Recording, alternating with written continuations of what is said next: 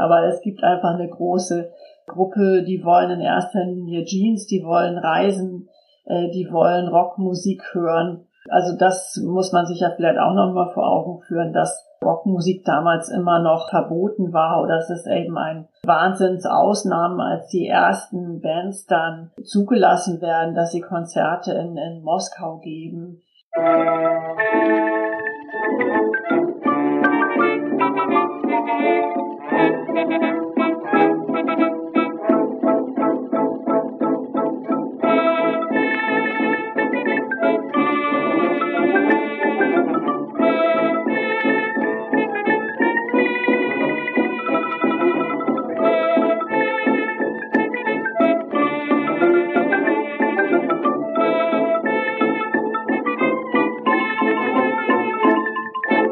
Dem Erscheinen dieser Folge von Geschichte Europas jährt sich zum 30. Mal die Auflösung der Sowjetunion und damit das Ende eines der beiden Machtzentren des Kalten Kriegs. Über die Ursachen, den Verlauf und die Folgen spricht Professor Dr. Susanne Schattenberg von der Universität Bremen. Bevor es aber losgeht, in den Show Notes findet ihr Links zu verwandten Folgen, zu Kontaktunterstützungsmöglichkeiten sowie Hinweise zum Feedback.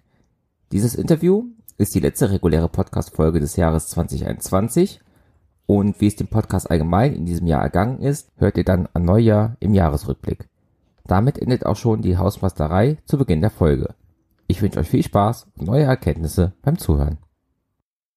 Also mein Name ist Susanne Schattenberg und ich bin Direktorin der Forschungsstelle Osteuropa an der Universität Bremen und gleichzeitig Professorin an der Uni für russische und sowjetische Geschichte. Und ich gehöre zur Generation Gorbatschow. Das heißt, als ich 1988 mein Studium begonnen habe, waren eigentlich alle, also die jungen Leute sowieso, die Älteren aber auch im Gorbi-Fieber. Und die Unis wurden wirklich geflutet mit begeisterten Studierenden, die plötzlich alle Russisch studieren wollten. Und unsere Profs waren vollkommen entsetzt, weil da plötzlich 80 Leute im Russisch-Grammatikkurs saßen, wo vorher irgendwie vier waren. Und das ist so das eine, dass es einfach tatsächlich die Zeit war, in der ich dann studiert habe. Und zum anderen muss ich aber auch sagen, dass ähm, schon zu Schulzeiten, denn ich habe in der Schule Russisch gelernt, meine Großmutter gesagt hat, es sei wichtig, Russisch zu lernen, obwohl ich nicht in der DDR groß geworden bin weil wir, wie sie sagte, mit den Russen noch mal was kriegen im Guten oder im Schlechten. Und so ist dann mein Weg über das Geschichts- und Slavistikstudium an der Uni Hamburg und Konstanz und dann über Promotion und Habilitation eben bis zur Stelle in Bremen gegangen. Und beschäftigen Sie sich dann, dann mit der gesamten Geschichte der Sowjetunion oder konzentrieren Sie sich dann doch eher auf das, was wir heute besprechen, das Ende.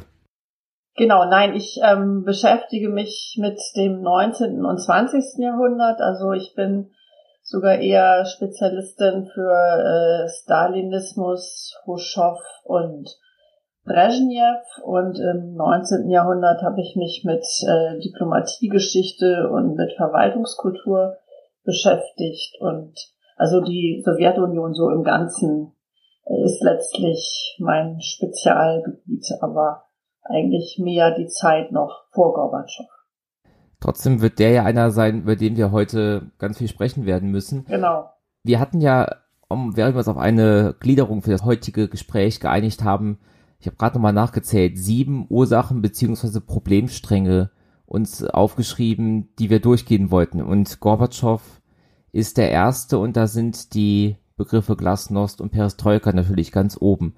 Inwiefern spielt Gorbatschow eine Rolle bei der Auflösung der Sowjetunion? Gorbatschow spielt sicherlich die zentrale Rolle, auch wenn man sich darüber streiten kann und sich natürlich in der Geschichtswissenschaft auch gestritten wird, ob das Land länger existiert hätte, wenn er nicht den Aufbruch und letztlich Untergang eingeleitet hätte.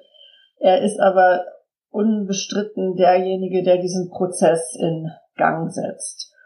Und wir haben eine Situation, als er im März 1985 an die Macht kommt, die eben von ihm selber als Stagnation beschrieben wird. Also es äh, tut sich nichts mehr. Die Wirtschaft ist eigentlich eine Katastrophe. Ähm, politisch hat sich nichts mehr verändert. Also die meisten Politiker sind 70 Jahre und älter.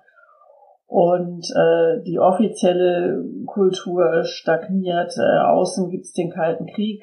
Also eigentlich gibt's äh, auf allen Gebieten einen riesigen Reformbedarf.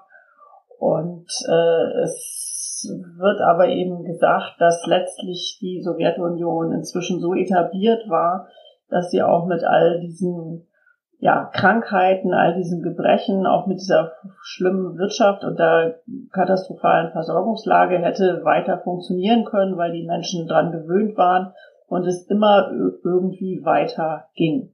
Äh, gleichwohl gibt es auch die Gegenmeinungen, die sagen, also es, es wäre früher oder später sowieso zusammengebrochen.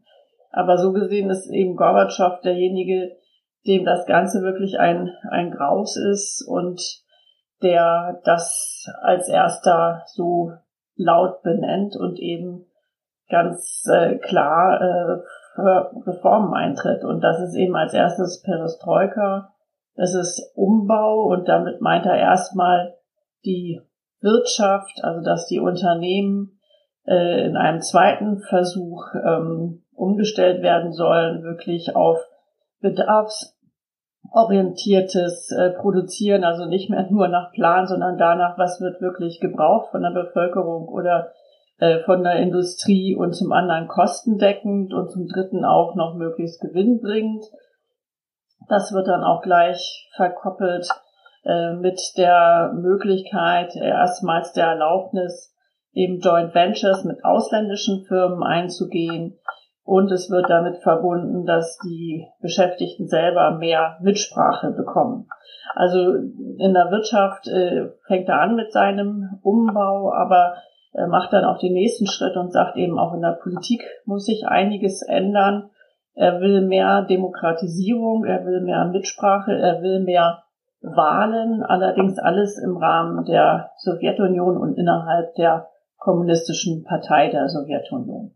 Also seine Vorstellung ist, es wird diskutiert und dann werden die richtigen, die besten Kandidaten gewählt, aber doch bitte aus der kommunistischen Partei. Also seine Vorstellung ist eigentlich nicht anfangs, dass es andere Parteien geben soll äh, oder dass das ganze System an sich neu aufgestellt werden soll. Und Glasnost ist das äh, Gegenstück dazu, was ja so viel wie Transparenz heißt oder eigentlich kommt es von Gorlus, die, die Stimme, also eben auch Mitsprache, ähm, diskutieren, demokratisieren.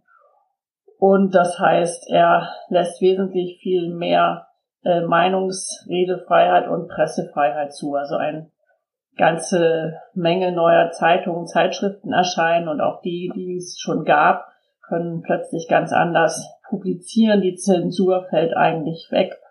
Es wird nahezu alles sagbar und das äh, bezieht sich natürlich zum einen nochmal ganz wichtig auf die Aufarbeitung des Stalinismus, der letztlich nur zur Hälfte unter Khrushchev aufgearbeitet wurde. Also viele, die damals nicht rehabilitiert wurden, werden jetzt rehabilitiert. Und ähm, ja, das bezieht sich natürlich aber auch auf alle aktuellen politischen Probleme. Und äh, das ist dann ein, ein Geist, den Gorbatschow aus der Flasche lässt, den er letztlich nicht wieder einfangen kann. Denn auch da halten sich die Menschen nicht daran, äh, nur das zu sagen, was letztlich ihm dann doch gefällt. Jetzt mal ganz explizit nachgefragt, hat er diese beiden Politiken verfolgt, weil er die Sowjetunion besser machen wollte oder weil er gesehen hat, dass es nicht weitergehen kann, wenn es nicht gemacht wird? Er wollte die Sowjetunion besser machen. Das ist eine gute Frage, ob er der Meinung war, wenn man nichts tut, dann bricht das Ganze zusammen. Ich glaube, wenn ich es richtig im Kopf habe, hat er nichts in dieser Hinsicht gesagt. Er ist einfach in diesem äh, System groß geworden und das ist äh, spannend, obwohl er ja erst in Anführungsstrichen 1931 geboren ist. Das heißt, 1937 während des großen Terrors war er erst sechs Jahre und auch eben im Krieg war er ja noch ein Kind.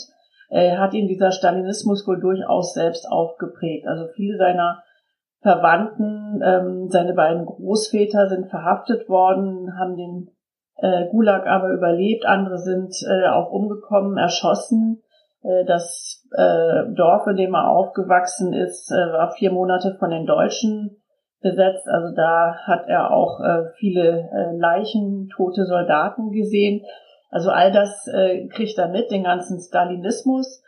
Und ähm, dann kriegt er eben auch sehr gut mit Brezhnev, mit dem er selber als äh, Sekretär für die Landwirtschaft vier Jahre lang zusammenarbeitet. Und das, äh, was er in seinen Memoiren schreibt oder das, was seine Weggenossen auch sagen, ist, dass er einfach nur äh, entsetzt ist von dieser Verkrustung des Systems, dass die äh, Politiker, die er da sieht, allen voran Brezhnev, aber auch alle anderen, ja, vollkommen senil sind äh, und auch diejenigen, die noch gerade ausdenken können, keinen keinen Plan mehr haben. Und äh, ja, das, das will er auf jeden Fall ändern. Also ich glaube, das ist fast etwas, so ein physisches äh, Unbehagen bei ihm, dass er wirklich dieses Land äh, verändern will. Das ist ein gewisser Idealismus. Und das ist, glaube ich, eher eben ein, ein positiver Gedanke bei ihm, weniger ein negativer im Sinne, wenn ich jetzt nichts tue, dann bricht das Ganze eh zusammen. Das wäre jetzt die eher innenpolitische Perspektive. Als nächstes dann die, ich sag mal, etwas engere Außenpolitik, die Kohäsion des sogenannten Ostblocks.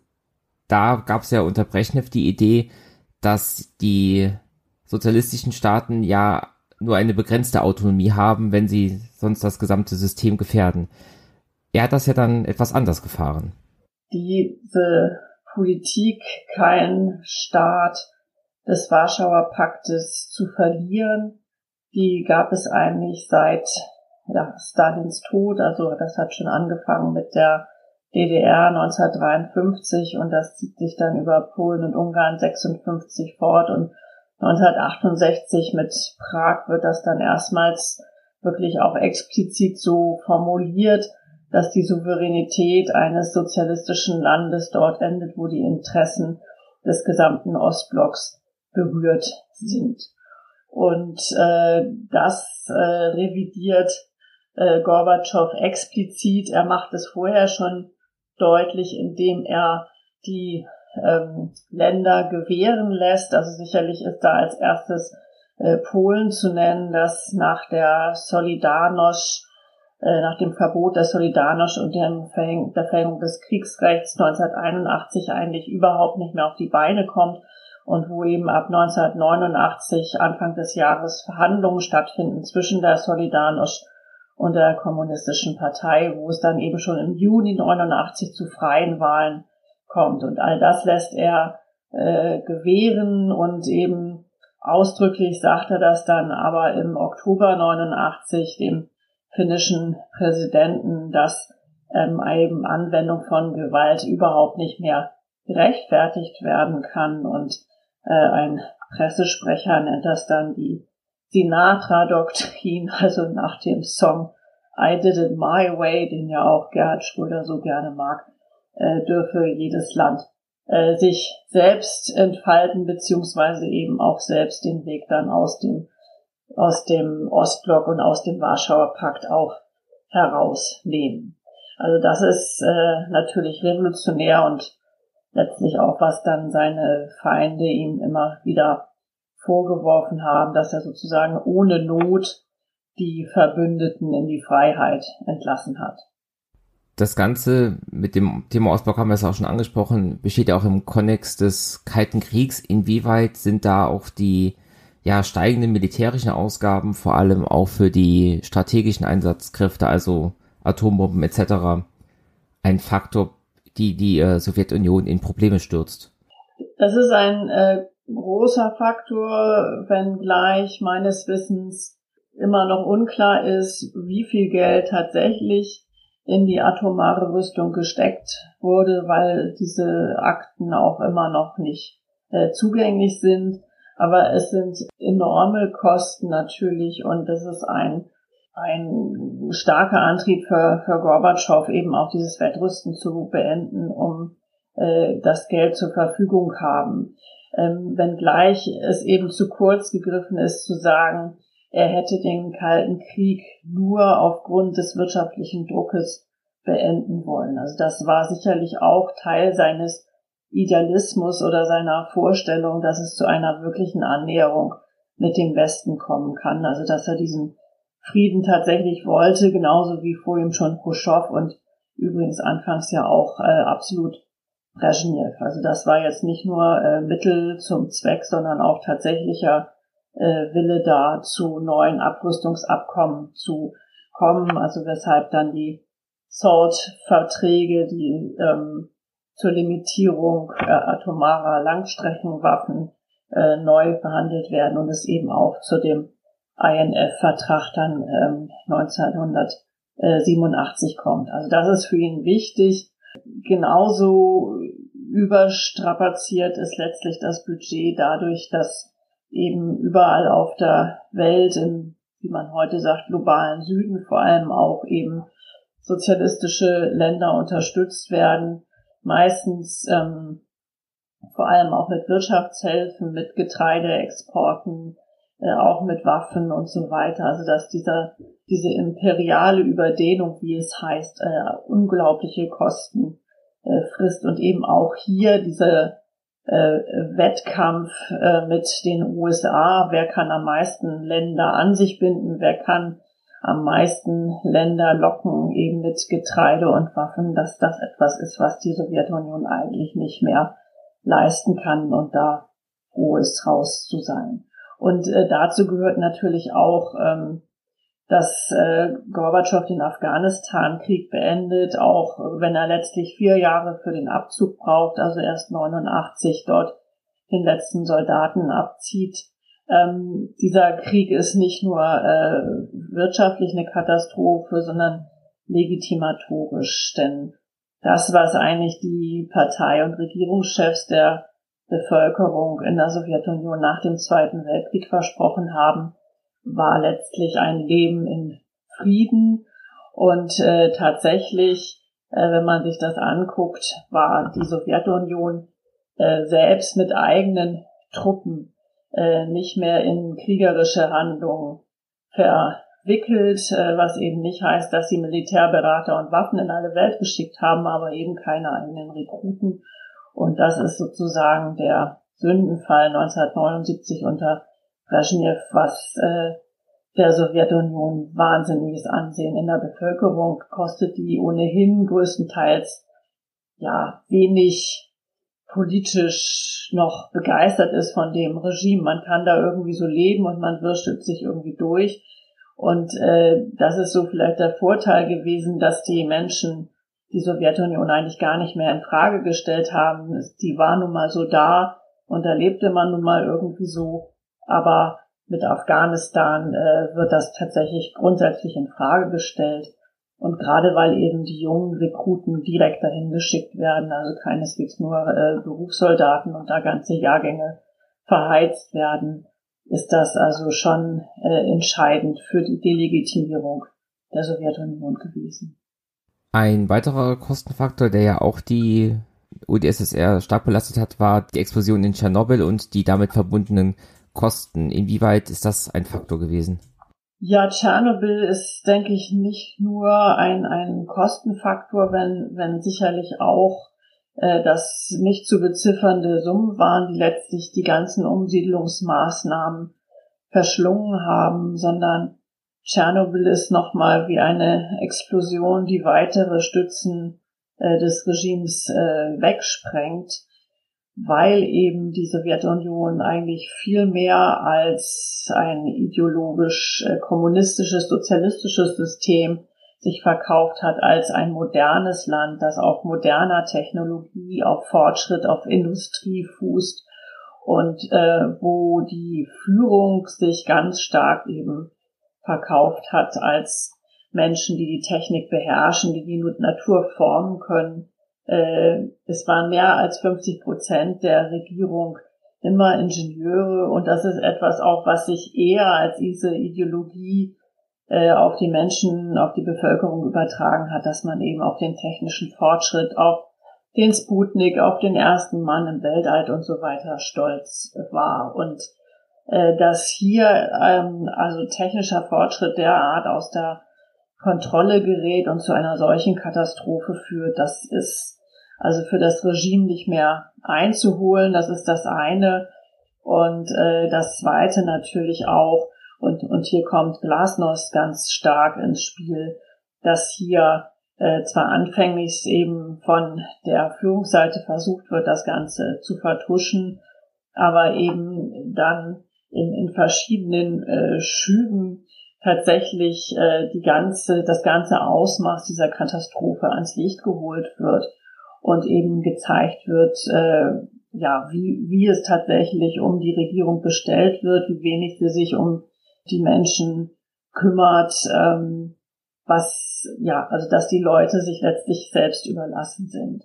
Wenn gleich heute wieder ähm, aktuelle Forschung sagt, dass letztlich äh, für damalige Verhältnisse die Sowjetunion äh, sehr viel tut, tatsächlich äh, Massen von Menschen umzusiedeln, ja auch ganze Dörfer äh, neu zu schaffen, aber auch äh, wirklich erdreich tonnenweise abzufahren.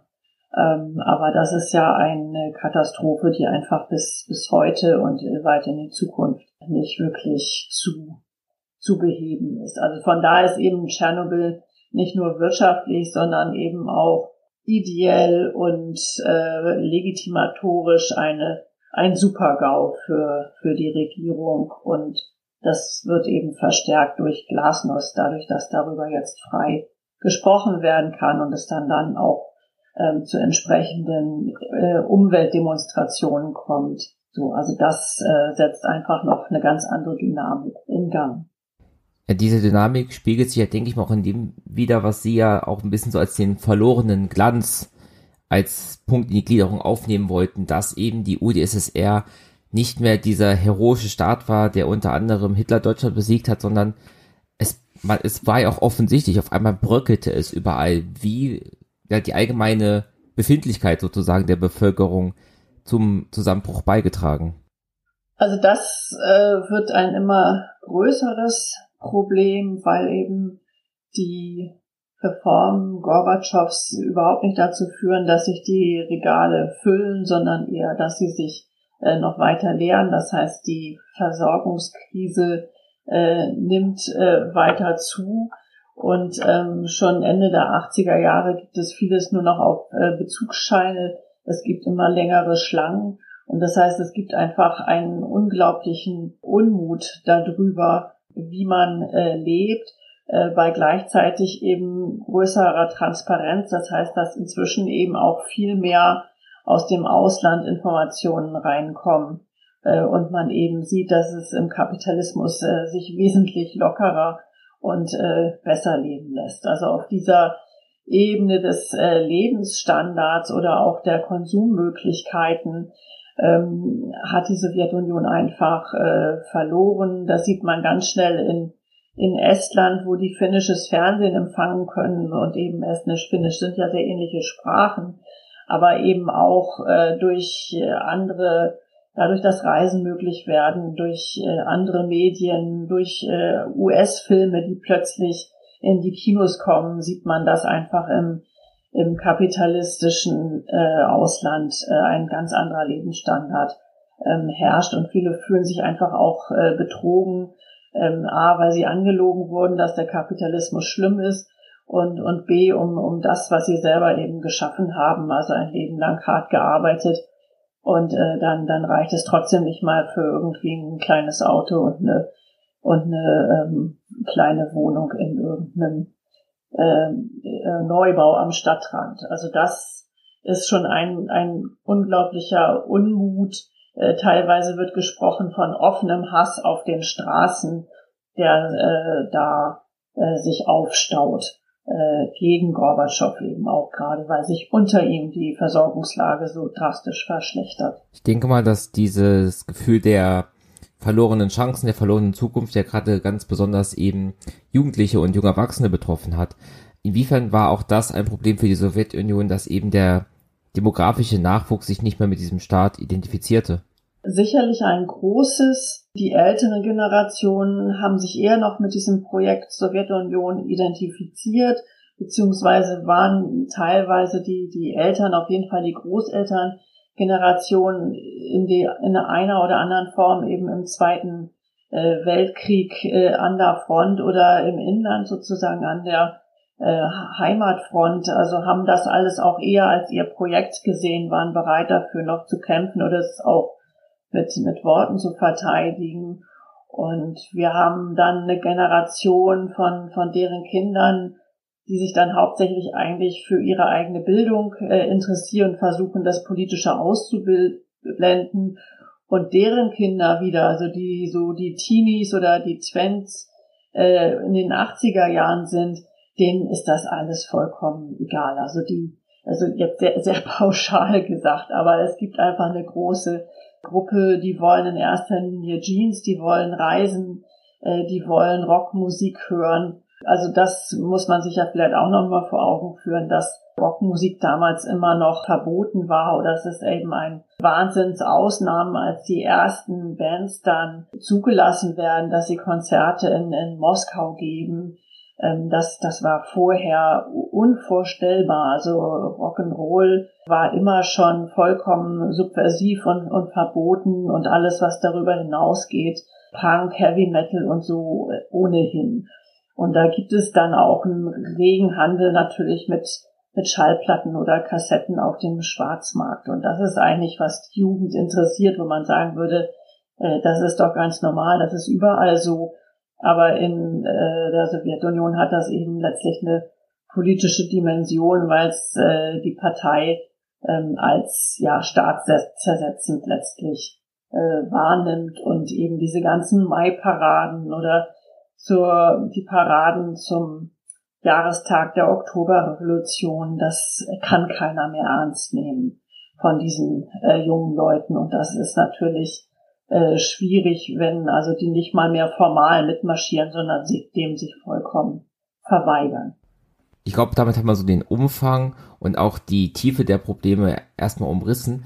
Bevor wir nachher in die Bewertung reingehen, wäre es auch sinnvoll, einfach mal über den ereignisgeschichtlichen Ablauf zu sprechen, wie es wirklich dazu kam, dass die Sowjetunion über zweieinhalb Jahre hinweg ab Sommer 1989 zusammenfällt, sich auflöst.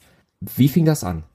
Also es gibt viele verschiedene Fäden. Man könnte also sagen, dass der, der Pulli von vielen verschiedenen Seiten aufgerippelt wurde und es am Ende dann immer schneller ging und nichts mehr übrig blieb vom Stoff. Äh, einen wichtigen Faden habe ich ja schon gesagt, eben Polen, da haben wir bereits im Juni freie Wahlen. Und äh, Polen waren ohnehin äh, immer besonders äh, subversiv oder hatte immer eine Sonderstelle, hat sich am wenigsten eigentlich äh, in dieses kommunistische äh, Regime ähm, eingefügt. Und das inspiriert natürlich äh, viele äh, ringsrum, also Ungarn, Tschechoslowakei sowieso, äh, aber auch letztlich in der äh, Sowjetunion. Und dann ist natürlich ein ganz wichtiger Tag, der 23. August 1989, äh, ähm, der 50. Jahrestag des Hitler-Stalin-Paktes, als im Baltikum sich äh, ein und eine Viertel Millionen Menschen versammeln, um eine Menschenkette über die drei Hauptstädte der baltischen Republiken, Tallinn, Riga, Vilnius, äh, zu ziehen und damit eben an den Hitler-Stalin-Pakt zu gedenken und damit auch eben deutlich zu machen, wir sind damals annektiert worden und unser Beitritt zur Sowjetunion war nie freiwillig, sondern äh, völkerrechtlich eigentlich ein, ein Verstoß und nicht äh, zulässig. Zum damaligen Zeitpunkt ähm, negiert die sowjetische Regierung noch, dass es dieses geheime Zusatzprotokoll gegeben hat, in dem eben nicht nur Polen geteilt wurde zwischen Hitler Deutschland und, und Stalins Sowjetunion, sondern eben auch das Baltikum ganz klar der Sowjetunion zugeschlagen wurde. Und das äh, muss Gorbatschow aber eben im Dezember 89 einräumen, dass es dieses Zusatzprotokoll sehr wohl gegeben hat. Und das ist ein äh, unglaublicher Sprengstoff, weil damit letztlich der ganze äh, Unionsvertrag, also der Zusammenhalt der Sowjetunion, aus baltischer Sicht zumindest hinfällig ist. Ja, also Gorbatschow und äh, seine Minister versuchen noch zu argumentieren, äh, dass das trotzdem völkerrechtlich bindend ist, aber für die baltischen äh, Länder ist eigentlich in diesem Moment klar, sie, sie wollen da raus und ähm, erklären sich eben bereits äh, zu unabhängigen Staaten im, im Frühjahr 1990 äh, und das äh, spitzt sich dann weiter zu, weil die Sowjetunion äh, versucht, Druck auszuüben, indem sie Rohstoffzufuhr, Öl und Gas erstmal ähm, abdreht und das Ganze kulminiert dann letztlich in dem Blutsonntag vom Januar 1991, als also Gorbatschow tatsächlich Fallschirmspringer äh, nach Vilnius schickt, die dort den Fernsehturm besetzen und auch äh, Panzer und eben diese gefürchteten Hormoneinheiten zum Einsatz kommen und tatsächlich äh, mehrere Menschen von Panzern wirklich einfach platt und zu Tode gewalt, gewalzt werden. Also das ist auch eben so für Gorbatschow der schwarze Fleck auf der Weste, den seine Anhänger immer versuchen wegzuerklären, dass er eben von den Hardlinern im Politbüro dazu ge gezwungen wurde, mehr oder weniger. Ähm, tatsächlich ist er aber doch wohl auch noch viel zu sehr Anhänger der Sowjetunion zu diesem Zeitpunkt, dass er eben auf keinen Fall ein Auseinanderbrechen ja, der Sowjetunion zulassen möchte, auch wenn das zu diesem Zeitpunkt viel zu spät ist.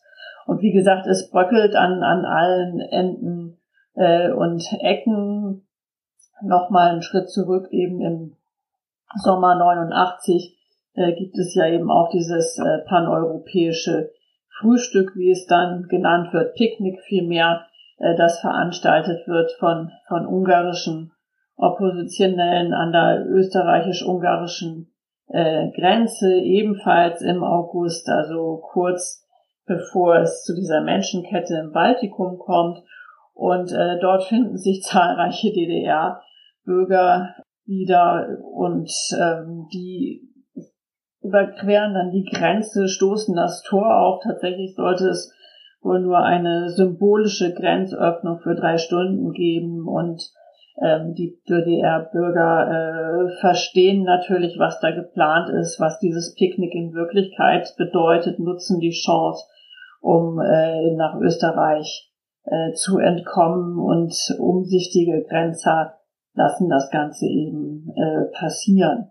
Und, und ebenfalls äh, zu dieser Zeit im Spätsommer, Frühherbst 89 haben wir die äh, Tausenden von Botschaftsflüchtlingen, also auch DDR-Bürger, die sich in Prag in die westdeutsche Botschaft flüchten, dort wild kampieren, bis dann Genscher eben ihnen die ähm, freie Ausreise äh, verkünden kann. Also von daher um letztlich Lenin zu zitieren, ist das wirklich ein, eine Abstimmung mit den Füßen und äh, Gorbatschow bleibt letztlich gar nichts anderes übrig, als gute Miene zu bösem Spiel zu machen sozusagen. Also da ist dann letztlich eigentlich auch klar, dass mit Waffengewalt da überhaupt nichts mehr auszurichten ist, weil das ein, eine äh, Massenflucht geworden ist. Das erklärt also auch und auch in Verbindung mit der Sinatra-Doktrin, warum nicht wie 1953 in der DDR, 56 in Ungarn und 68 in der CSSR dann wirklich Truppen geschickt wurden, sondern man wusste, hier kann man nichts mehr machen. Also zum einen ist es, ist die Situation eine andere, zum anderen ist aber eben Gorbatschow auch wirklich äh, ein, ein anderer. Also es sind, es sind auch andere Zeiten. Äh, man kann natürlich sagen, also 53, 56, 68, es war eben immer nur ein Land, das ausgeschert ist. Und hier haben wir wirklich alle auf einmal. Ähm, wir haben hier auch eine Situation, dass das äh, Ausland eindeutig vollkommen diese Länder unterstützt. Ähm, zuvor konnte niemand, auch die Tschechoslowakei 68, darauf sich verlassen, dass es in irgendeiner Form aus dem Westen Unterstützung äh, bekommen würde.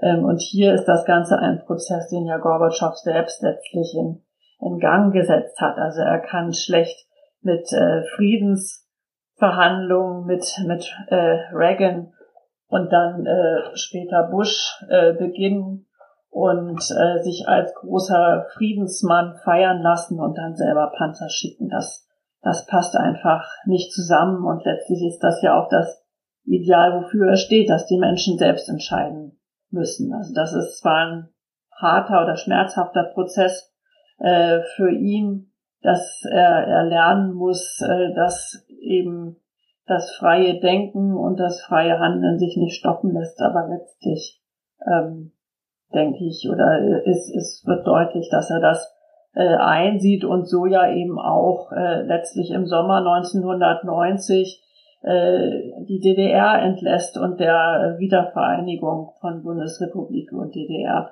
zustimmt. Etwas, was er anfangs auch nicht äh, wollte, aber die äh, Ereignisse sind einfach, haben sich anders und schneller entwickelt, als dass er die irgendwie äh, stoppen konnte. Also das ist letztlich, das sind die Geister, die er rief und die er dann nicht mehr los wird. Das muss ihm ja auch vor allem innenpolitisch extreme Probleme bereitet haben. Wie wurde innerhalb der Sowjetunion, abgesehen von Gorbatschow, auf diese Ereignisse im ja ehemals Verbündeten, muss man schon fast sagen, Ausland reagiert? Also natürlich sehr, sehr unterschiedlich. Ähm, tatsächlich äh, hat Gorbatschow ja eine ganze Reihe von, von Unterstützern, ähm, vor allem von äh, ZK-Mitarbeitern, die seinen Reformkurs äh, mitfahren, die quasi Architekten seiner Reformen sind, die auch schon lange, lange daran arbeiten, also letztlich schon seit äh, Brezhnevs Zeiten. Und äh, dann gibt es äh, aber im Politbüro noch jede Menge äh, Hardliner, die er nicht schafft, so schnell einfach ähm, abzusetzen. Und äh, auch Militärs sind natürlich äh, noch ähm, ein, ein wichtiger Faktor, äh, die er ja witzigerweise zum Teil äh, absetzen kann, nachdem Matthias Rust auf dem äh, Roten Platz gelandet ist. Und er kann das dann, also Gorbatschow, als Vorwand nehmen, um zu sagen, die Generäle haben die äh, Sicherheit des Landes nicht unter Kontrolle und wird da wenigstens ein paar los. Aber das Problem ist, dass er es eben nicht schafft, die Intellektuellen, die eigentlich ja für Reform und Demokratie sind, hinter sich zu bringen und letztlich als seine Stütze zu nutzen. Und eben gerade auch, wenn man sich Andrei Sacharow anschaut, den Friedensnobelpreisträger, den Gorbatschow zwar 1986 aus der Verbannung nach Moskau zurückholt, ähm, aber die beiden äh, überwerfen sich. Also Sacharow äh, sagt, wir brauchen Demokratie, äh, wir müssen endlich die Macht der kommunistischen Partei aus der Verfassung streichen, aber das sind Dinge, die Gorbatschow nicht hören will bis zum Schluss. Und äh, eben auch alle anderen ähm, NGOs, die sich gründen oder äh, neue Parteien. Also das ist alles Gorbatschow zumindest anfangs noch sehr, sehr suspekt und äh, das versucht er eigentlich eher zu, zu hintertreiben und unterbinden, so dass er sich da eben die, die Stütze, die er haben könnte, selber absägt und, und ihm tatsächlich ähm, der Rückhalt fehlt, sowohl in der Bevölkerung äh, als auch in der Partei, was, was ein äh, Riesendilemma ist. Dazu kommt, dass er wohl auch sehr jähzornig ist, sehr eitel, ähm, also nicht bereit ist, Niederlagen einzugestehen, sich selten Rat holt, äh, dass er sich mit ähm, Boris Jelzin, der dann ja zum äh, Präsidenten Russlands gewählt wird und übrigens auch Russland ja schon am 12. Juni 1990 für unabhängig erklärt, mit, mit diesem vollkommen überwirft, also wirklich Todfeinde werden die beiden. Und auch das ist letztlich eine Katastrophe, weil sie beide ja, würde man denken, am, am gleichen Strang eigentlich äh, ziehen. Aber äh, beide versuchen eben sich vor allem selbst zu stilisieren und dann ähm, der eine als Präsident Russlands, der andere als Präsident der Sowjetunion, ja, sich zu, zu präsentieren und zu profilieren und arbeiten äh, letztlich gegeneinander. Und interessant ist eben, dass es eigentlich sowohl viele Stimmen gibt, diese, die Union äh, der 16 Sowjetrepubliken aufrechtzuerhalten, das nur zu reformieren. Also es ist keineswegs so, dass alle, also weder in Russland noch äh, an der Peripherie, Kaukasus, Zentralasien bis vielleicht auch das Baltikum, ähm, die dezidiert raus wollen. Aber in allen anderen Republiken äh, gibt es genügend Stimmen, die sagen, eigentlich ist dieser Verbund großartig. Das Ganze muss nur anders äh, strukturiert werden. Also es darf nicht mehr diese Vorherrschaft Moskaus geben. Äh, wir brauchen einfach eine andere Art von äh, Vertrag. Und das ist eben auch bei vielen Menschen so. Also dass äh, tatsächlich die Union an sich überhaupt nicht als etwas Schlechtes äh, verstanden wird, sondern durchaus auch die Vorzüge gesehen werden. Und äh, letztlich kommt es dann eben so, dass im, äh, ab, ab Anfang 1991 äh, Gorbatschow mit äh, anderen äh, Republiken an einem neuen Unionsvertrag äh, arbeitet, um letztlich diesen Willen, dieses äh, große, mächtige Land zusammenzuhalten, äh, umzusetzen, aber eben auf eine Art und Weise, äh, dass der Großteil der Republiken da auch äh, weiter mitmachen kann. In diese Versuche der Reform stößt dann ja aber doch der Augustputsch 1991. Was ist da passiert? Das ist nämlich ernsthaft eine dieser historischen Ereignisse, die ich bis jetzt noch nicht so ganz verstanden habe, was da genau passiert ist. Das Problem ist, dass der Unionsvertrag fertig ist und äh, Gorbatschow ist sehr zufrieden und fährt in den Urlaub auf die Krim. Und äh, offenbar auch vollkommen nichts ahnt, weil er den Eindruck hat, ähm, er hat eigentlich die Lage wieder unter Kontrolle. Also er hat sich mit einem Großteil der Republiken geeinigt, dass sie den neuen Vertrag unterschreiben und dass äh, es eine gemeinsame Zukunft gibt.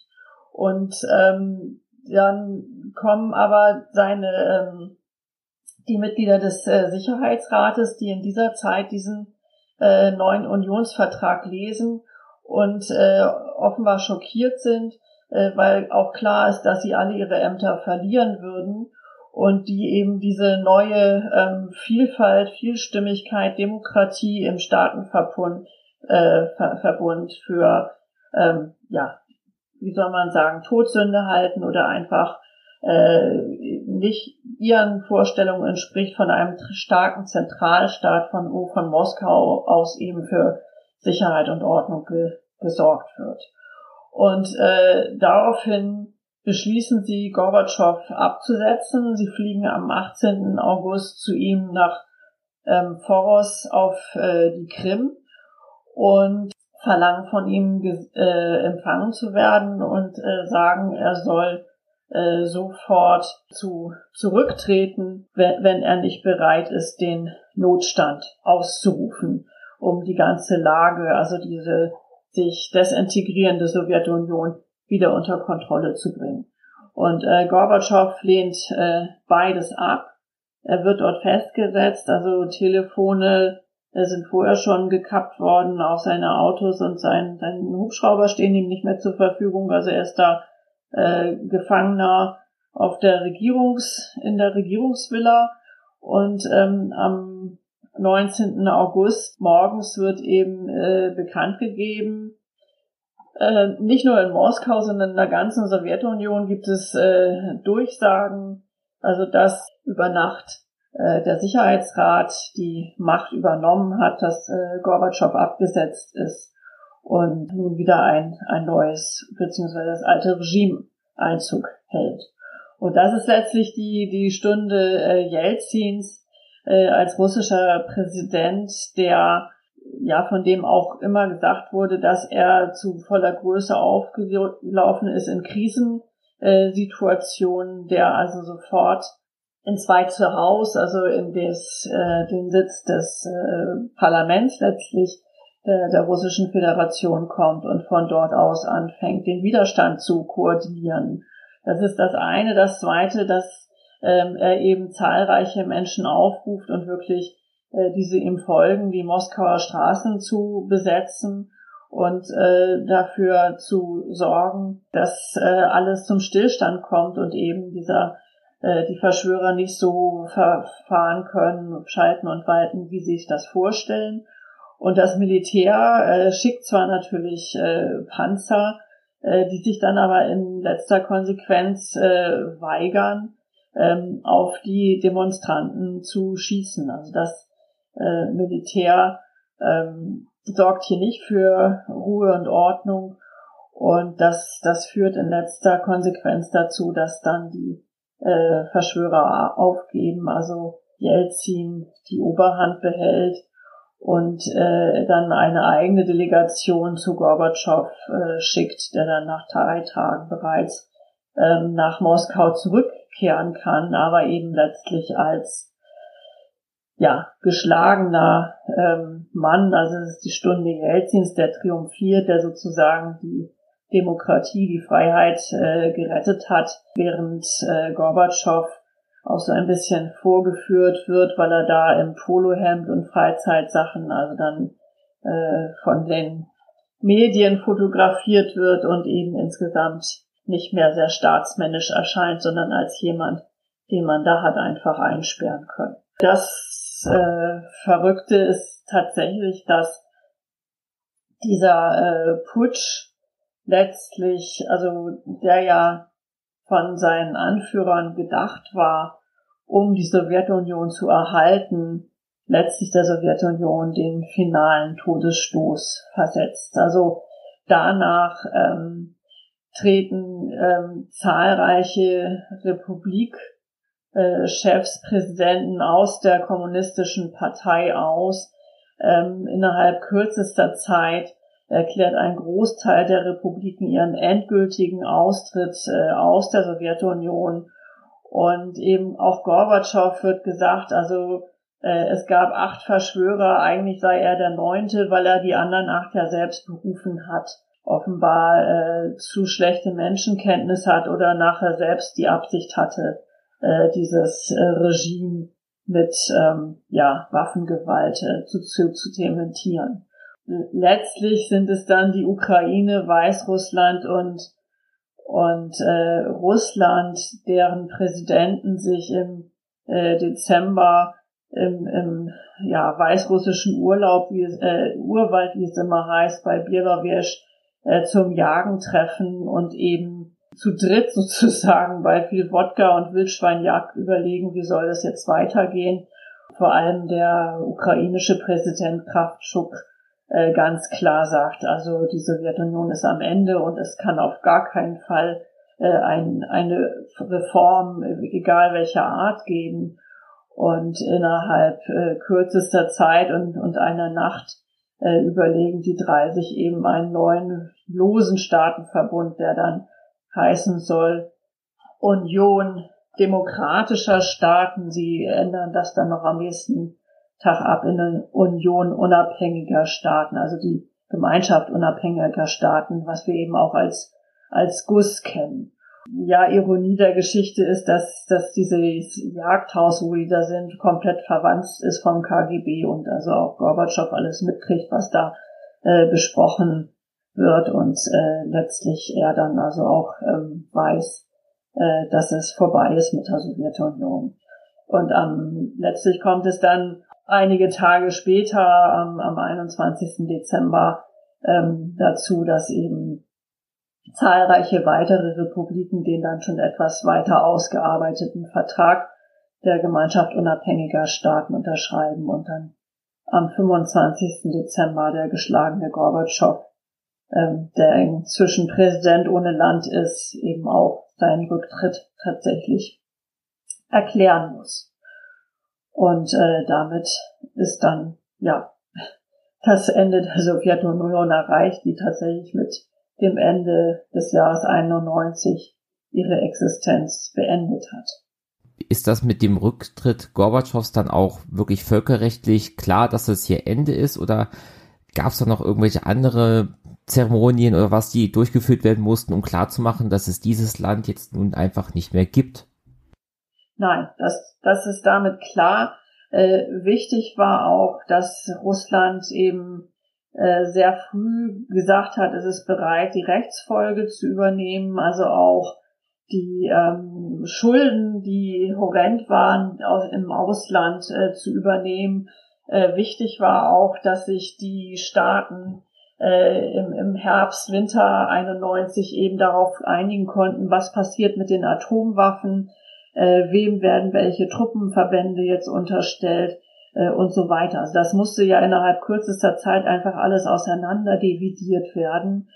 Und dass das klar war, eben Russland äh, übernimmt sämtliche Atomwaffen, ähm, jedes Land behält seine eigenen Truppenverbände, äh, dann ja eben auch jedes Land schafft innerhalb kürzester Zeit eine eigene Währung ähm, und dass die Wirtschaft entflochten wurde. Also das ist natürlich ein Prozess, der einige Zeit in, in Anspruch nahm, aber ähm, völkerrechtlich äh, war die äh, Sowjetunion damit tatsächlich ähm, beendet oder ja, hörte auf zu existieren. Und dieses Ereignis ist ja zumindest mit Veröffentlichung dieser Folge 30 Jahre her. Was waren die Folgen dieser Auflösung? Am besten gehen wir das mal so von innen nach außen durch. Welche Folgen hat das für das heutige Russland? Also darüber könnte man, glaube ich, äh, ja viele Stunden extra äh, sprechen, weil das ähm, so vielschichtig ist oder weil sich das auch eben im Laufe der drei Jahrzehnte jetzt sehr unterschiedlich darstellt. Also die 90er Jahre gelten ja äh, schlechthin einfach als Zeit des äh, ja, Wildwestkapitalismus, ähm, großer Kriminalität, großer Korruption, großer Bereicherung. Und das ist deshalb wichtig nochmal zu sagen, äh, weil eigentlich nur auf äh, vor diesem Hintergrund Putin dann 1999 an die Macht und danach eben groß werden konnte. Also dass die Erfahrung war, aber dass unter Putins Regime heute auch nochmal doppelt so dargestellt wird, dass einfach Demokratie, Demokratie Chaos bedeutet, wirtschaftlichen Niedergang, äh, Kriminalität, Arbeitslosigkeit, Verwahrlosung äh, und so weiter.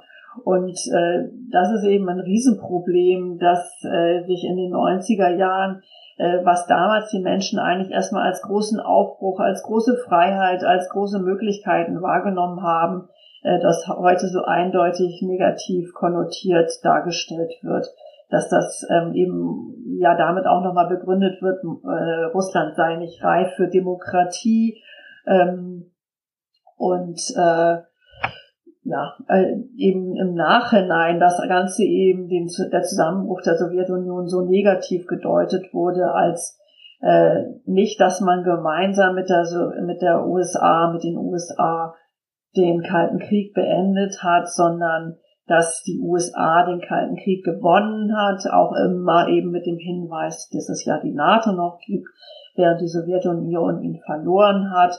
Ähm, der Warschauer Pakt ja aufgelöst wurde als das östliche Verteidigungsbündnis, dass äh, die Sowjetunion eben sich aufgelöst hat und damit äh, Russland ja nur noch eine Regionalmacht ist, äh, weshalb eben Putin ja auch 2005 gesagt hat, die Auflösung der Sowjetunion sei eine geo, geostrategische Katastrophe äh, letztlich gewesen. Also es gibt eine große Verklärung inzwischen von der guten alten Zeit. Äh, und das ist eben nicht nur politisch äh, gewollt, sondern eben auch bei, bei einigen Gruppen in der Bevölkerung, äh, dass ja da eine solche Nostalgie nach der Sowjetunion inzwischen ähm, vorherrscht. Und das ähm, ja, Erstaunliche ist, dass man eigentlich 2011,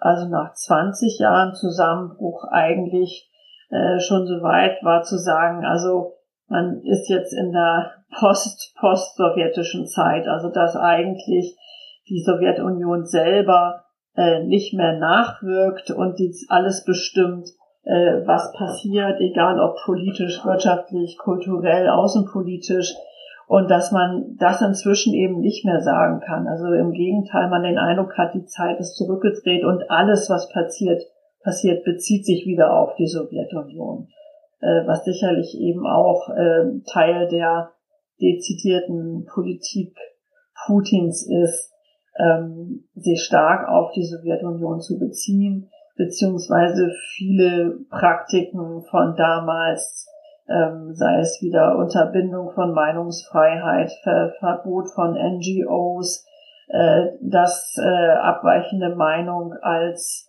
äh, ausländische Agenten gebrandmarkt werden und so weiter. Also dass diese Praxis der, der Verfolgung und Unterdrückung eben äh, ausgeliehen scheinen aus der ähm, Sowjetunion. Also das vielleicht so ganz, ganz grob, äh, was, was sich in, in Russland getan hat. Vielleicht noch zwei Sätze zur wirtschaftlichen Lage oder zur Lage eben der, der Menschen. Das äh, Bruttosozialprodukt äh, wird ja sehr stark ähm, erwirtschaftet eben immer noch von den Rohstoffimporten, äh, Exporten Öl und Gas, was nach wie vor ein Problem ist, äh, dass eben Russland davon so stark abhängig ist und ähm, Russland hat äh, einen extremen Boom erlebt, äh, gerade auch Ende der 90er und noch in den 2000er Jahren und ähm, da ist allerdings sehr viel Geld einfach auch in, in schwarze Kanäle ähm, geflossen. Also das Geld, das da war, ist nicht in dem Maße zu Modernisierung oder für ähm, Bildungsprogramme, für Sozialprogramme, äh, Infrastruktur etc. genutzt worden, wie das eigentlich hätte der Fall sein können. Und ähm, es, es gibt inzwischen ähm, ja, Wohlstand, vor allem in den großen europäischen Städten, aber äh, eben auch noch einen extremen Unterschied zu wirklich sehr äh, armen Verhältnissen in, in, in schlecht entwickelten ähm, ländlichen Gegenden. Und äh, die, die Wirtschaftskrise der letzten Jahre und jetzt Corona hat, hat, das, hat sein eigenes dazu getan, dass eben man nicht sagen kann, dass äh, es eben grundsätzlich äh, einen, einen entsprechenden Lebensstandard gibt, wie vielleicht eigentlich in ähnlichen äh, westlichen, kapitalistischen, entwickelten, industrialisierten Ländern. Ich würde aber behaupten, dass die Bilanz für die baltischen Staaten, die ja inzwischen in der EU sind, teilweise den Euro schon eingeführt haben, deutlich besser ist, für das für die die Auflösung der Sowjetunion eher ein positiver Faktor war. Auf jeden Fall. Also das Baltikum äh, hat, glaube ich, einen sehr eigenen Weg genommen, eben sehr radikal, sehr klar, war ja von Anfang an äh, gesagt, äh, sie verlassen die Sowjetunion. Da hat sich auch wohl kaum jemand wirklich als sowjetisch jemals ähm, bezeichnet oder begriffen. Da ist eher das Problem, dass eben die ähm, Russinnen und Russen, die extra absichtlich angesiedelt wurden, um die Länder zu regieren. Und also das war Teil der, der sowjetischen Herrschaftspraxis, wenn man eben die örtliche Bevölkerung nicht wirklich von sich überzeugen konnte, dass dann einfach Russen oder Ukrainer äh, oder auch Weißrussen geschickt wurden, die dann entsprechend die Verwaltungs- und äh, die Schaltstellen übernahmen in der Wirtschaft und äh, in, in, an den Regierungsstellen. Und dass die dann entsprechend äh, wie, wie Besatzer wahrgenommen wurden und äh, entsprechend dann äh, heute darum kämpfen müssen, äh, dass sie eben überhaupt die jeweilige Staatsbürgerschaft äh, bekommen, zumal wenn sie eben nicht die Landessprache lernen, ähm, die äh, eben heute eindeutig wieder Estnisch, Lettisch, Litauisch ist und eben nicht mehr äh, Russisch. Aber äh, das ist auf jeden Fall wichtig, dass die drei durch den Beitritt zur EU und eben als, als am wenigsten sowjetisch da ähm, klar ihren Weg gegangen sind und am wenigsten durch äh, politische äh, Schwankungen und wirtschaftliche Katastrophen gegangen sind.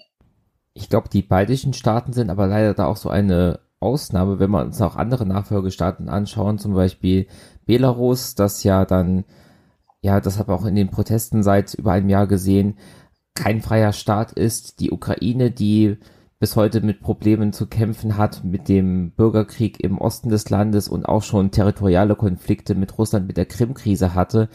Wir haben territoriale Konflikte in Tschetschenien, in Bergkarabach. Sind das Konflikte, die kausal mit dem Zusammenbruch der Sowjetunion zusammenhängen? Nein, ähm, das sind Konflikte, die eigentlich immer da waren, die allenfalls äh, unterdrückt wurden, äh, teilweise auch zu Sowjetzeiten ähm, stattfanden, ohne dass darüber ähm, berichtet wurde. Also wenn man sich ähm, da Karabach anschaut, eben als von Armeniern besiedeltes äh, Territorium, Enklave in ähm, Aserbaidschan, äh, gibt es da ähm, Konflikte schon seit dem Zarenreich. Da gab es auch 1918 bereits die ersten äh, Pogrome. Das ist etwas, was sich durch die gesamte sowjetische äh, Geschichte hindurchzieht und äh, allenfalls eben in, in dem Moment, wo die Sowjetunion auseinanderbricht, beziehungsweise vorher schon als ähm, die äh, jeweiligen Ethnien eben Gorbatschow so verstehen, dass sie sich frei äußern können und eben auch ihre freie, äh, ihre Selbstbestimmung wieder äh, greifbar wird, äh, dass es, dass diese Konflikte wieder aufbrechen, die aber wie gesagt lange schon vorher äh, da waren. Und eher ist die Ursache darin zu sehen, wie ähm, zwischen äh, ja in der Anfangszeit der Sowjetunion 1921, 22 und, und äh, Folgejahre dort Grenzen gezogen wurden und eben ähm, schon also noch unter unter Stalin als äh, Volkskommissar Kommissar für Nationalitäten eben entschieden wurde, Bergkarabach äh, an Aserbaidschan zu geben und äh, nicht äh, den Armeniern zuzuschlagen. Also das ist tatsächlich in den Anfängen der Sowjetunion zu finden und nicht äh, an deren Ende. Belarus ist nochmal sehr eigen, weil wir dort schon 1996 Lukaschenko haben, der sich an die äh, Macht äh, setzt und äh, dort freie Wahlen äh, unterdrückt und dort also zu einem der letzten äh, Despoten oder dem letzten Despoten-Diktator dann eben Europas wird, der sich aber eben in den 90er Jahren noch profilieren kann gegen die chaotische Sowjetunion, äh, gegen das chaotische Russland, indem er sagt, also bei uns ist alles sicher.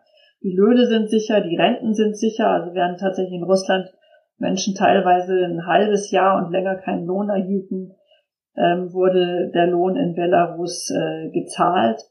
Und ähm, das heißt, da gab es noch eine gewisse Attraktivität, die sich dann eben äh, ja vollkommen verliert. Und wir haben eben seit den Wahlen letztes Jahr 2020 jetzt den den offenen äh, Aufstand letztlich äh, gegen äh, Lukaschenko. Und hier ist sicherlich das Besondere, dass dies eben nicht passiert in Absetzung von Russland. Also das ist nie der, der Wille, es geht nicht darum, wollen wir zur, zur EU gehören oder zu Russland, sondern äh, dass man einfach diesen Despoten loswerden will und sein, seinen eigenen Weg geht und die Belarusen aber eben auch äh, sagen, wir entdecken uns gerade selber und endlich werden wir auch wahrgenommen als eigene Nation und nicht einfach irgendwie als Volk, das da zwischen Polen und Ukrainern lebt. Und ja, das, das Gegenstück dazu ist eben die Ukraine, das eben lange, lange zerrissen war zwischen äh, Kräften, die die Ukraine an Russland binden wollten und solchen, die es an die EU binden wollten, äh, mit der entsprechenden äh, drastischen äh, Folge, dass äh, Putin eben 2014 die Krim annektiert hat und dann in der Ostukraine einmarschiert äh, ist sicherlich, weil es für ihn vor allem eine große Gefahr darstellt, wenn solche ähm, ja, Volksdemonstrationen, Freiheitsbekundungen wie der Euromaidan oder eben andere äh, bunte Revolutionen äh, Erfolg haben und er eben auf gar keinen will, dass entsprechende Ideen von äh, Freiheit, Meinungsfreiheit, ähm, Absetzung von äh, Despoten nach Russland überschwappen. Also hier geht es äh, für Putin sicherlich ganz stark um äh, Innenpolitik, weshalb er eben nach, nach außen aber erklärt, ähm, die Ukraine dürfe eben nicht an den Westen fallen und deshalb würde er da seine eigenen Interessen äh, vertreten. Also was, was natürlich für das Land eine äh, Katastrophe ist. Äh, Nichtsdestotrotz ist es bei der Ukraine auch so, dass äh, ganz stark versucht wird, eigentlich ähnlich wie das bei Putin der Fall ist, äh, mit der Geschichte Politik zu machen und äh, zum Beispiel eben lange versucht wurde, den, den Holodomor, also den, die große Hungerkatastrophe 1932-33 äh, weltweit völkerrechtlich als Genozid anerkennen zu lassen, um eben damit auch klar zu machen, dass die Ukraine von der Sowjetunion äh, von Stalin besetzt gewesen sei und eben Geißel äh, Stalins gewesen sei, was sich äh, wissenschaftlich so äh, nicht halten kann, halten lässt, weil äh, diese Hungerkatastrophe einfach eben nicht nur die Ukraine äh, betroffen hat. Dann, um aus dem Blick nochmal ein bisschen weiter noch nach außen zu gehen, wie schauen wir heute im wiedervereinigten Deutschland, was ja auch eng mit der Auflösung der Sowjetunion zusammenhängt, auf die Sowjetunion zurück? Und wie sollten wir vielleicht darauf schauen, falls sich das davon unterscheidet, wie wir tatsächlich darauf schauen? Also zum einen, denke ich, gibt es eine sehr starke Erinnerung und Dankbarkeit eben an Gorbatschow oder eben Gorbi, äh, wie er ja immer liebevoll genannt wurde, der eben die Wiedervereinigung äh, möglich gemacht hat. Also da gibt es ja eindeutig einen sehr äh, positiven Bezug. Ähm, und ansonsten habe ich auch den Eindruck, dass doch sehr punktuell äh, nur erinnert wird. Ähm, viel zu wenig inzwischen auch äh, überhaupt noch im Bewusstsein, zumindest der jüngeren Leute, ist, äh, was überhaupt die Sowjetunion war. Also entweder ist, ist nicht klar, dass, äh, sagen wir, Ukraine, Baltikum, äh, Weißrussland und die vielen anderen Republiken überhaupt ein Teil der Sowjetunion waren. Oder ich erlebe auch bei Studierenden, äh, dass die dann sagen, ja, ja, Tschechoslowakei war doch auch äh, Republik der Sowjetunion. Also dass da nicht mehr auseinandergehalten wird, was war Sowjetstaat und was war Staat im Warschauer Pakt. Und äh, was ich problematisch finde, ist, dass leider immer wieder sehr stark äh, Sowjetunion mit Russland gleichgesetzt wird. Also äh, wichtiger äh, Erinnerungspunkt ist natürlich äh, der Zweite Weltkrieg und hier der Überfall auf die Sowjetunion. Und das war eben ein Überfall auf die Sowjetunion und auch nicht auf Russland. Und äh, das finde ich kann man gar nicht äh, oft genug unterstreichen.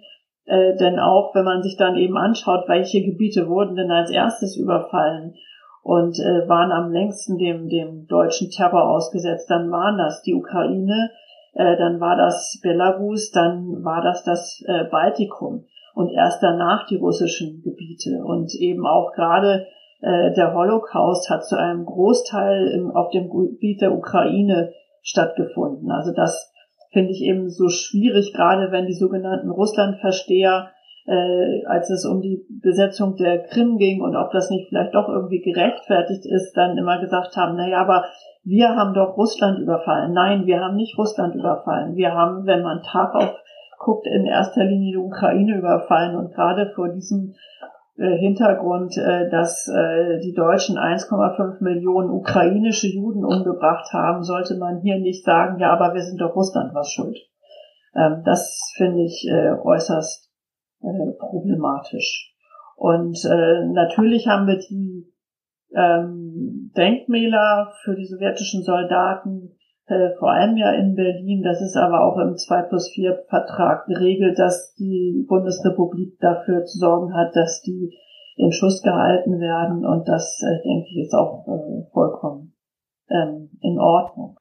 Dann jetzt zur großen abschließenden Frage. War die Auflösung der Sowjetunion unvermeidbar? Beziehungsweise ab welchem Punkt war dieser Point of No Return überschritten und es gab keine andere Möglichkeit mehr? Ja, das ist eine spannende Frage, weil es äh, kontrafaktische Geschichte ist, äh, wo sich HistorikerInnen normalerweise drum rumdrücken oder wo man ja auch einfach zu Recht äh, sagen muss, das ist pure Spekulation. Aber natürlich, wenn man die Geschichte einmal so gegen den Strich streicht, äh, werden nochmal Dinge klar oder in ein anderes Licht gerückt, als sie sonst vielleicht erscheinen. Und ich denke, dass sich aber die Historikerinnen weitestgehend einig sind, dass der Point of No Return oder der ja wirklich die, die Zäsur der, der Putsch im August 91 war. Also bis, bis dahin war alles möglich. Äh, wie gesagt, sah das eigentlich gut aus, dass es zu einer neuen äh, Union kommt, zu einem neuen ja, Verbund dieser Staaten. Äh, das Ende war wirklich August 91. Andererseits kann man sich natürlich schon fragen, hätte es nicht den Putsch gegeben, wäre diese Union, die da Gorbatschow ausgehandelt hatte, wirklich längerfristig äh, handlungsfähig und überlebensfähig geblieben und hätte es dann nicht doch früher oder später, nach zwei, drei Jahren oder so, einen solchen Zentrifugaleffekt gegeben, dass die auch sich alle auseinander dividiert hätten. Also gerade wenn man sich eben auch Jugoslawien äh, anschaut, äh, wo es ja nochmal ganz andere äh, ethnische ähm, Konflikte gab und, und was ja sich in einem furchtbar blutigen Bürgerkrieg letztlich auseinander dividiert hat, äh, beziehungsweise der dann darauf folgte, aber eben auch Jugoslawien als Vielvölkerstaat ist ja 91 dann auch äh, zerbrochen. Also selbst die Tschechoslowakei hat sich ja 94, äh, wenn auch sehr friedlich und vollkommen unblutig aufgeteilt. Also von daher ist die Frage, ob dieser Prozess dann nicht einfach später doch eingesetzt hätte, ähm, auch wenn es diesen Putsch äh, nicht gegeben hätte. Wo vermutlich viel für spricht, weil letztlich die äh, Republiken ähm, ethnisch, kulturell, aber auch äh, von ihrer Infrastruktur her, von der Orientierung her, also nach, nach Westen, nach China, eher Richtung Türkei, letztlich so unterschiedlich äh, waren, sind, äh, dass es vermutlich langfristig schwierig gewesen wäre, die noch auf einen gemeinsamen Nenner zu bringen ähm, oder auch nur eine äh, gemeinsame Wirtschaftsunion weiterhin aufrecht zu erhalten äh, oder auch nur eine eigene gemeinsame Währung wirklich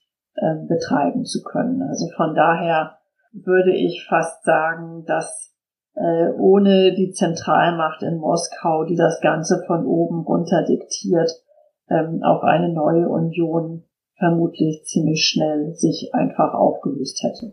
Fast analog die Frage, war Gorbatschow ausschlaggebend für die Auflösung der Sowjetunion oder hat er da lediglich eine Art Sterbebegleitung vollzogen?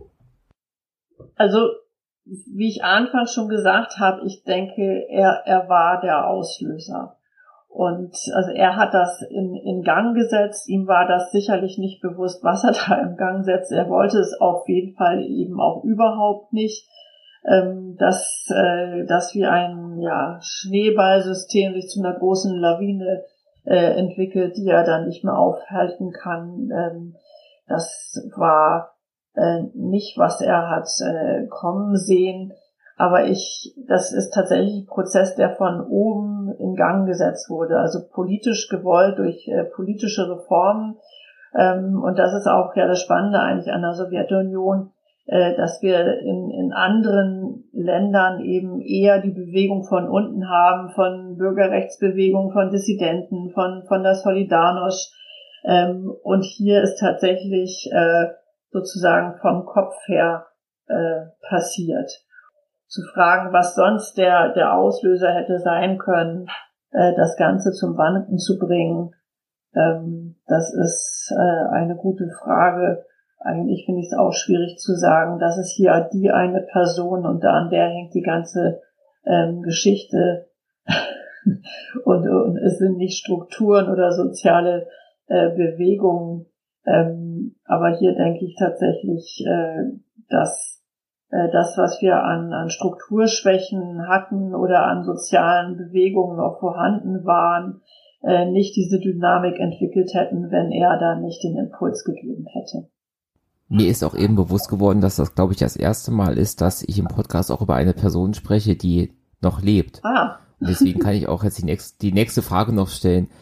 Was sagt Gorbatschow denn heute, 30 Jahre später, selber erstmal über die Ereignisse 89 bis 91 und auch über die Ergebnisse der letzten 30 Jahre? Wie sieht er das selber, die Ereignisse und seine eigene Rolle da drin? Er hat sich ja sehr zurückgezogen und, und lebt ja größtenteils in, äh, in Genf oder bei Genf in der Schweiz und hat dort aber diverse Stiftungen, mit denen er ja doch auch wieder äh, versucht, die Demokratiebewegung in Russland zu stützen. Also Putin ist sicherlich nicht das, was er äh, sich äh, gewünscht hat und vorgestellt hat, äh, sondern im Gegenteil, er unterstützt äh, die, die Opposition. Und ähm, ja, was ich glaube, da muss ich ehrlich gesagt äh, passen. Also dass er das eine Zitat, ähm, was er gesagt hat, äh, was er da angestellt hat. Ich, ich denke letztlich, äh, dass es im Großen und Ganzen ähm, aus der Nachschau äh, doch das war, was er wollte, nämlich Demokratie äh, und Freiheit, also jetzt bezogen auf die ostmitteleuropäischen Länder in einem viel größeren Maß, als er sich das hier hatte in äh, träumen lassen. Ähm, aber äh, die eine Einordnung, ähm, was er heute sagt, das muss ich Ihnen leider schuldig bleiben.